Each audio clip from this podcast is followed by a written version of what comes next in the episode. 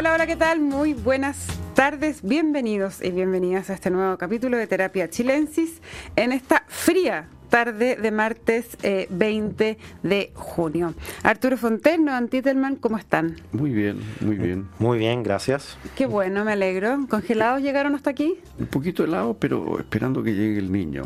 esperando que llegue el niño, el Mesías. el niño, estamos hablando del fenómeno meteorológico, por si acaso. ¿Qué niño? No, no niño, niño. Que además le pusieron niño Godzilla, pero la verdad que hasta el minuto más parece una lagartija chica que, que Godzilla. claro, un, mono de vitrina, digamos.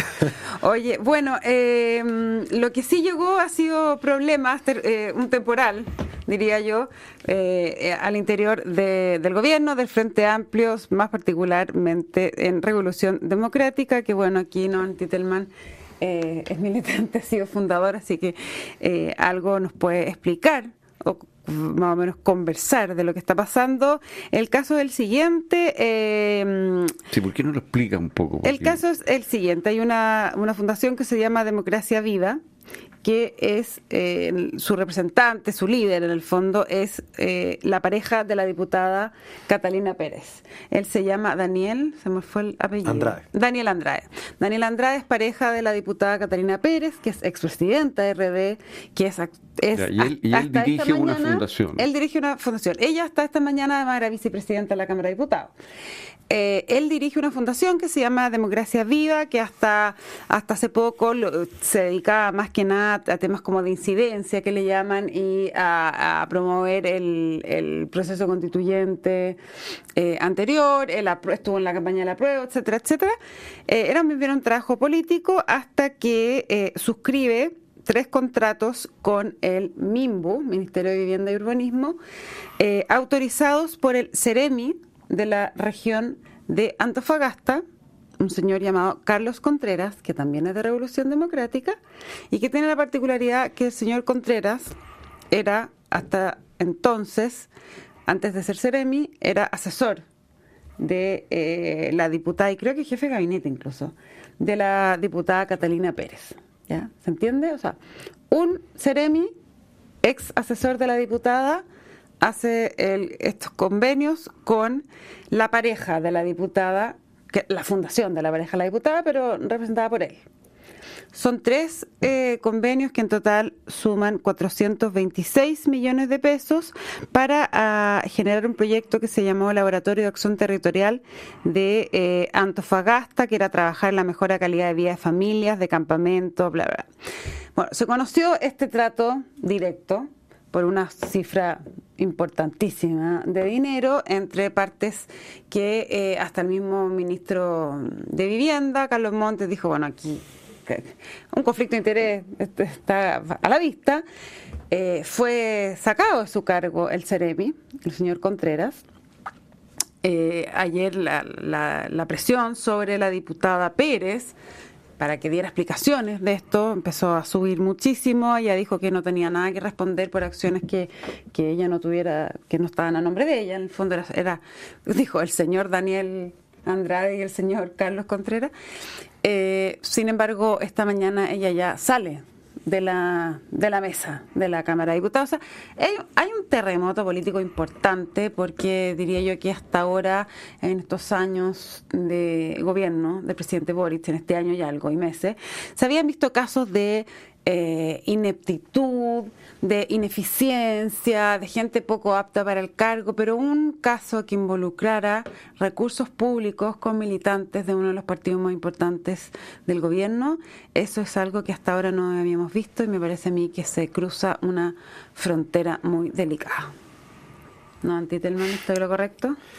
Sí, no tengo mucho que agregar, lo, siento, no tengo más información que lo que acaba de decir la José. Eh, y claro, entonces, a ver, para ser corto la historia, hay un Ceremi que es de RD que a través de trato directo le pasó plata a una fundación cuyo representante legal es de RD. Eso es como el cuento corto. Y además, estos dos tienen uno un vínculo porque pareja de la diputada y el otro fue asesor de la diputada. Entonces, eh, la verdad que la relación con la diputada es media indirecta y esa es parte de la ella, Pero ella, el, el, el, punto entre los dos. Bueno, pero, pero como sea, no sé cómo escribir esto más que rasca, o sea, que, un Ceremi entregue un plato a una fundación vinculada a un militante del mismo partido, no, no sé si es ilegal, parece que todavía hay como una revisión para ver si hay una legalidad, pero que se ve mal, se ve mal, y que, y que eh, digamos, no es, o sea, siempre cuando hay trato directo, aquí me voy a poner un sombrero también de tema de gestión pública, pero los tratos directos tienen muy mala fama, hay circunstancias en las que los tratos directos son mucho menos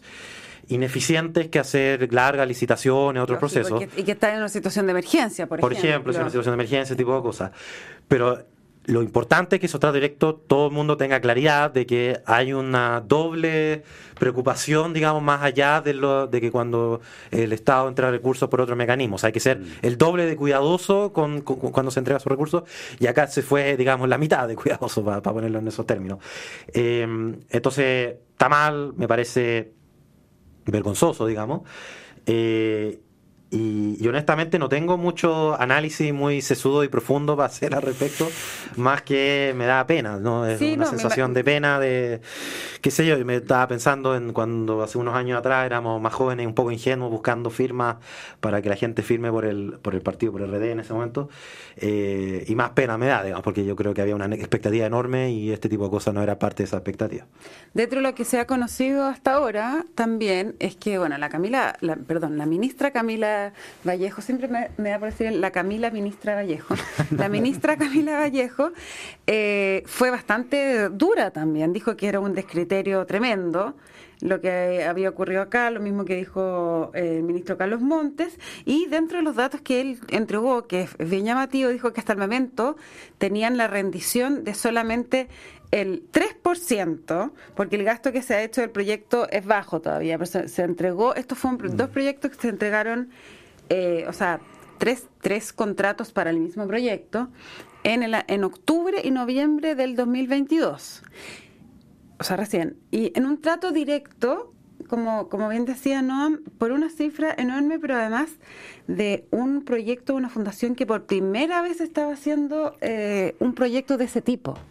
O sea, hasta entonces era más bien un, eh, era una fundación de, divulgación política, de incidencia, habían hecho muchos conversatorios, eh, paneles con dirigentes, hablar del, del apruebo, de la campaña Boric, etcétera, pero un trabajo territorial así de esta magnitud era el primero y se hace este contrato directo, entonces, claro. Y esto es, un, es un, trabajo como de acción social, una cosa así en... Eh, tiene que ver con, con proveer agua en distintos asentamientos que calificados como precarios eh, por ellos. Esto es en, la forma en que ellos eh, plantean este proyecto. De hecho, en su Instagram ya habían mostrado unos eh, estanques gigantes de agua puestos en ese lugar, pero de todas maneras es aquí es el, el mecanismo. Oye, pero si entiendo es una fundación sin fines de lucro y si entiendo el representante legal no ha recibido remuneraciones. No, no, no, si no, no, no podemos, no, hay que saltar y, y tampoco hay nada ilegal hasta el momento, mm. hasta el momento, digamos. Sí. No, por eso, pero, pero de que se ve mm. feo, se ve feo y como, mm. como yo eh, te quiero preguntar a, los dos, digamos, más allá, tú dices, no, no hay un análisis muy sesudo que hacer, más que es algo rasca, como dijiste, eh, puede que sea eso, pero sí hay un análisis que hacer en términos de lo que significa para el gobierno, como, como tú bien dices, que eh, de una nueva generación joven que venía con un ímpetu de hacer las cosas de un modo diferente, ¿cierto? Y que sí se habían encontrado hasta ahora con muchos ripios en el camino, pero ninguno involucraba plata. ¿ah? recursos públicos. Entonces, bueno, igual hubo algunas cosas antes, pero yo creo que esta es la primera de mayor magnitud. de lo de comunes, por ejemplo, pero la campaña política eh, y que no alcanzó a hacer, porque era lo de Karina Oliva, eh, no, no alcanzó ni siquiera a llegar, pero esto... Eh, no sé, creo que sí, sí tiene un simbolismo importante que, no le va a ser fácil al, al, presidente y a la generación que gobierna, ¿no? No, y es súper importante cómo reaccionan ante esto. O sea, em, la verdad es que más allá de, que algunos pretendan de que no sea así, en, todo grupo político suficientemente grande terminan pasando este tipo de cosas. Y, y, lo importante es que cuando esto pase, no pase colado y que haya consecuencias y que se, se, investigue bien. Entiendo que la diputada eh, Pérez pidió un informe de Contraloría. Yo conociendo un poco cómo funciona la Contraloría, la probabilidad de que no encuentre algo es casi cero. O sea, Contraloría casi siempre va a encontrar cosas. Eh, entonces yo creo que este, esto va a seguir un buen rato. Esto no, esto no se acaba acá. Yo creo que va a seguir la investigación un buen rato. Y, espero que haya una reacción firme, digamos, que se paguen todas las culpas que hay que pagar, no solo las culpas legales, no sé si hay algo ilegal acá en realidad. Pero, no, no solo, no solo Contraloría que solicitó la diputada Pérez, porque eh, la UDI eh, solicitó una investigación a la Fiscalía. También. Ah, y ahí yo creo que esa investigación sí que puede ser eh, más dura. Claro. ¿Mm? Es más lento, bueno, vamos a ver cuándo sale, pero, pero efectivamente eso significa que probablemente esto va a mantenerse un buen rato y es súper importante cómo se reacciona como ante esto y eso. Ahora, la verdad que es bien impactante, ¿no? Yo no, quiero disminuirle la gravedad al, hecho porque me parece que no no sé, no, no, no era. No, es lo que uno se hubiese esperado. Además, em, es extraño, o sea, no, no, como decía Arturo, tampoco, tampoco tampoco se entiende el, fin, digamos, de hacer una acción como esta. Vamos supongo que lo vamos a averiguar a medida que, que salga más información. Esto está partiendo. Esto está partiendo, sin duda. Ahora, ¿tú, usted, ¿tú conocías esta fundación, Democracia Viva? Honestamente no, pero quizás no soy el militante más activo de, del partido, así que quizás es una fundación más, más relevante de la que... De, el hecho que... yo no la conozca no significa que no sea relevante. Ya, perfecto. ¿Algo más que agregar del caso? Del, del, ¿ah? No. ¿No? Ya. Oye, bueno, hay otra cosa que, que ocurrió esta mañana. Eh, algo comentaba yo sobre el, ministro Marcel.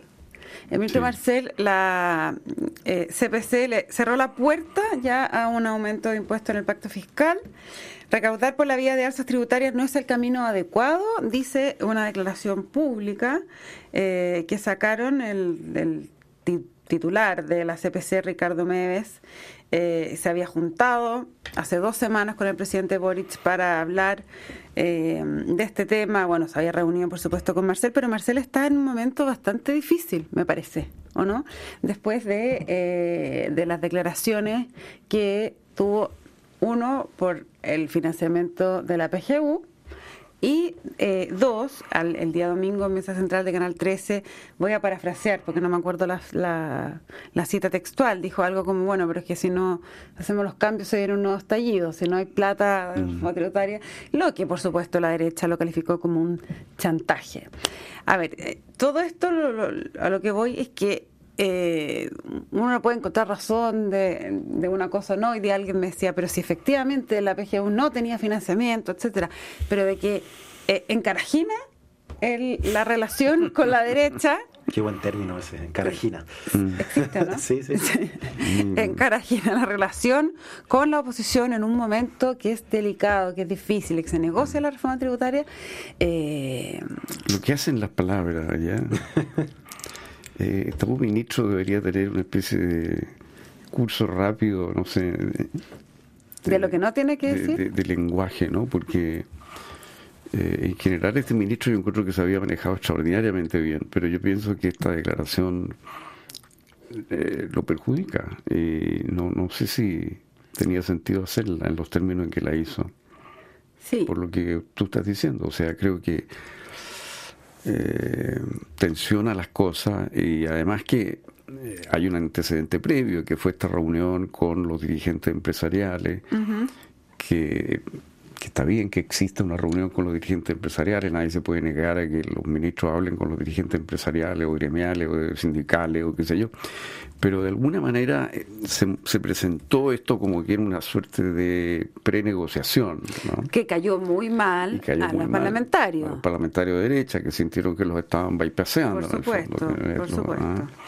Mm. Eh, entonces eh, sí, yo estoy de acuerdo que es un momento en que se le han enredado las cosas. O sea, por un, por un lado pasó eso, que eh, los parlamentarios se sintieron bypaseados porque se fueron directo a conversar con los gremios, con las pymes, con los empresarios, con quien fuera.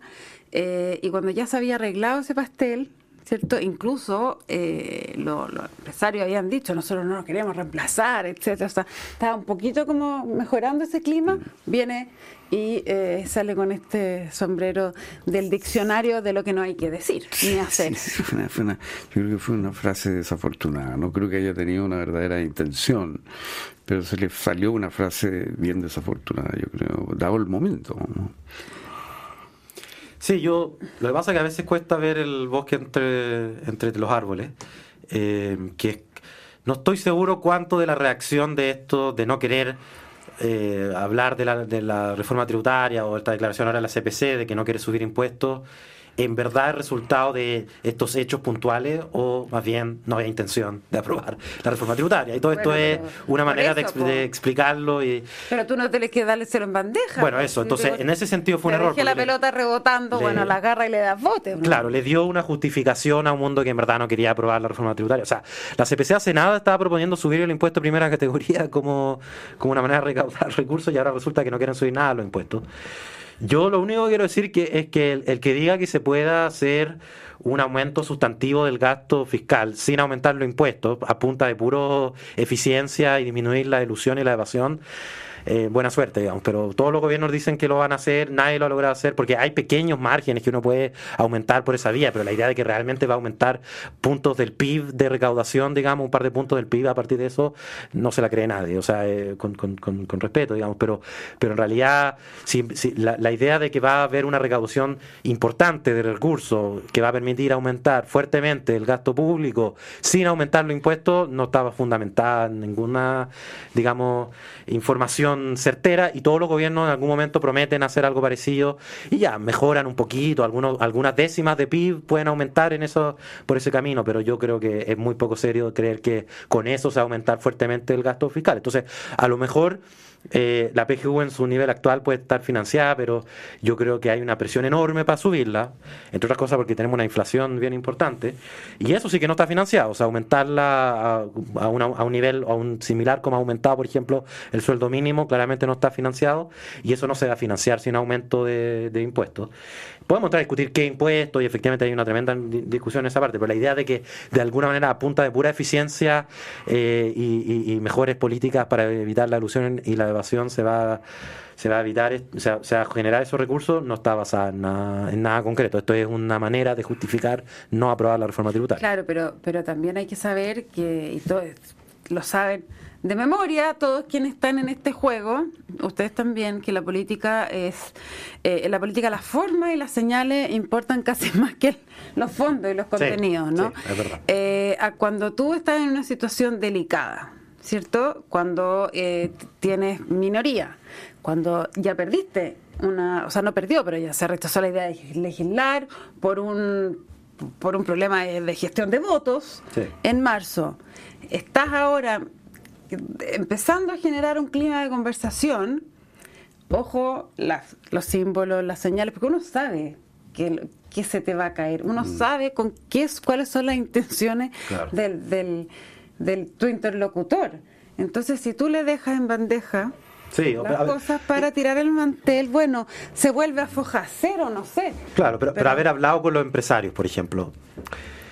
En un, en un momento normal de la, de la política chilena, eso no hubiese generado una reacción tan fuerte de la derecha en contra de esa conversación, digamos. O sea, hay otras cosas pasando también, digamos, no, no es solo una reacción, digamos, en el vacío frente a esto, estas acciones. no, por supuesto que, no, por supuesto que no. Y por eso te digo que uno tiene que, eh, eh, pienso yo, saber muy bien cuáles van a ser las interpretaciones A, B y C que se van a tomar de lo que yo digo y saber muy bien en qué, en a qué está jugando el, el interlocutor antes de mover la pieza. Y le sumo otra pieza más, que en el discurso del, del primero de junio el presidente le puso mucho énfasis a la reforma tributaria que por un lado puede sentirse como una presión para aprobarla, pero por otro lado también puede sentirse como una tentación muy fuerte para la oposición para bloquear la reforma tributaria, porque se percibe como un proyecto muy importante para el gobierno. Entonces, sí, también es un problema. Yo creo, que eso influye. Eh, creo que la nombró siete veces o algo así. Eh, entonces dio la impresión de que todo dependía de eso. Entonces fue como invitar a la oposición a bloquear eso. O, diluir, eh, o diluir la responsabilidad de Bueno, y también decir, bueno, si no me la aprueban, entonces yo quedo liberado de cumplir. Pero de alguna manera se puso el foco ahí de una manera muy fuerte. Y claro, esto se combina con un problema serio de crecimiento que tenemos. Entonces, el, gran desafío es cómo recaudar más. Eh, y, y ahí hay una discusión bien de fondo, porque a lo mejor, a lo mejor no, si creciéramos más, recaudaríamos más. Entonces yo arriesgo a repetirme. Eh, creo que la gran opción de este gobierno es litio.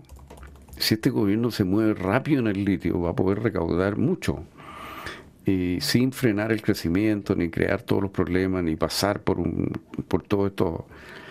Eh, claro, pero eso sería eh, de renunciar a, una, un, a una cruzada que también tiene muchos símbolos. Sí, no, yo creo que el gobierno va a seguir peleando y está bien por una reforma tributaria, pero yo creo que en términos de recaudación, no sé, hay que pensar bien dónde poner los énfasis y me parece a mí que el tema del litio puede permitir una recaudación muy grande y sin dañar el crecimiento, claro que hacia el final del periodo.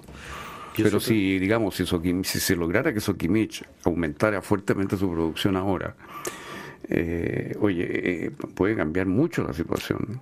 Hay como conversaciones, no entiendo por lo que he leído en la prensa, nomás que hay, hay algunos empujos en esa elección, no sé cuántos están avanzando.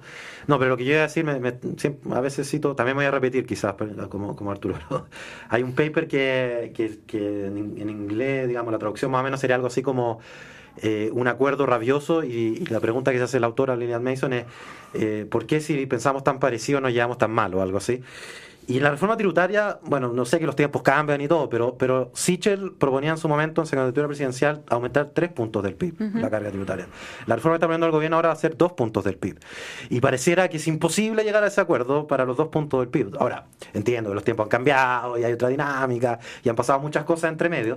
Y tenía la derecha triunfadora. Claro, entre medio hubo un plebiscito, claro, hubo muchas cosas. Eh, pero, pero, pero el punto de, de que las diferencias en realidad son mucho más pequeñas de lo que parecen por la agresividad con la que se da el debate. Yo creo que es muy notoria. O sea, en este caso de la reforma tributaria se nota mucho. O sea, al final no hay grandes o sea, una gran diferencia en la posición. Claro, ahora se han atrincherado en, no, en 0%, en 0 el PIB, pero, pero esa no era la posición que te defendían hace muy poco. yo, supongo que puede haber un, un, ajuste. Sí, hay un poco pasarse, un pasado. sí, dentro de las cosas que han cambiado, no solamente han cambiado las la fuerzas electorales, sino que yo creo que lo que ha golpeado mucho es que, bueno, como sabíamos, la tasa de interés para controlar la inflación tiene un efecto muy fuerte en las ventas. Mm. Entonces los empresarios están hoy día en un estado de ánimo muy distinto porque están viendo lo que está pasando, digamos, o sea, eh, no sé, yo conversaba el otro día con un, no sé, un tipo que distribuye libros, una empresa mediana, digamos, chilena, dentro del mundo de la de la industria del libro, o sea, dentro de Chile debe ser más bien chica. La gente contenta con Frankfurt. Y, no, no, no, no, era sobre Frankfurt la conversación, no, me decía que había estado mirando los últimos dos meses, digamos, y era poquísimo lo que se estaba vendiendo, pero, pero eh, increíblemente poco. Entonces, eh, yo creo que el clima en que se está produciendo esta discusión tributaria es muy distinto que el de hace un año y medio atrás, digamos, en un año y medio atrás teníamos Oye, gente con todos los retiros, con demanda, comprando, comprando, comprando. Hoy día tenemos un país con una economía bien apretada y a pesar de que el Banco Central ahora está dando señales que va a bajar la tasa, pero eso va a tener un efecto... Seis meses se supone que se Claro, más adelante. Entonces yo creo que también hay que considerar que la discusión se está produciendo en este clima de recesión. Sí, no, yo, yo creo que efectivamente hay, hay hartos factores. Yo insisto en que aumentar la PGU, que parecía un consenso también súper amplio, va a requerir de harto más recursos de los que hoy día tenemos y eso no se va a lograr mm. sin aumentar en algo la carga tributaria. No, no hay una manera, no hay una, no hay una multiplicación de los panes, digamos, aquí que haga que haya mm. más recursos sin más carga tributaria, más allá de que efectivamente tiene que ser con cuidado de, de, del de mantener un crecimiento económico sano y, y efectivamente yo creo que el litio es un tema y incentivarlo eh, eh, y yo creo que hay un tema con el litio que no puede soltarse en ningún caso pero también creo que los países a medida que van creciendo y se han desarrollando tienen un, un rol más importante de, de, los bienes comunes o los bienes públicos y eso explica por qué la mayoría de los países a medida que van creciendo tienen más carga tributaria. O sea no, no, no es realista pensar que Chile con la carga tributaria actual se va a mantener para siempre y hay que ir subiéndola de una manera inteligente y espero que la negociación se avance en esa dirección también. Noam Titelman, Arturo Fonten, muchas gracias por este lunes terapéutico. No, lunes, martes terapéutico. Mira, no, aprendí nada todo este rato, no me concentré. Ya, les cuento que la transformación digital de tu empresa nunca estuvo en mejores manos. En Sonda desarrollan tecnologías que transforman tu negocio y tu vida, innovando e integrando soluciones que potencian y agilizan tus operaciones. Descubre más en sonda.com, Sonda Make It Easy. Quédense con nosotros porque a continuación información privilegiada al cierre y luego sintonía crónica debut junto a Bárbara Espejo y Francisco Aravena. Hoy el disco debut de Crosby, Steel, Nash and Young. Y a las 21 horas reporte minero con Nicolás Vial. Noam y Arturo, que estén muy bien y eh, nos encontramos el jueves, el jueves porque mañana es feriado. Así que el jueves a las 8 con más terapia chilensis. Que estén muy bien, buenas noches. Muy buenas noches. Buenas noches.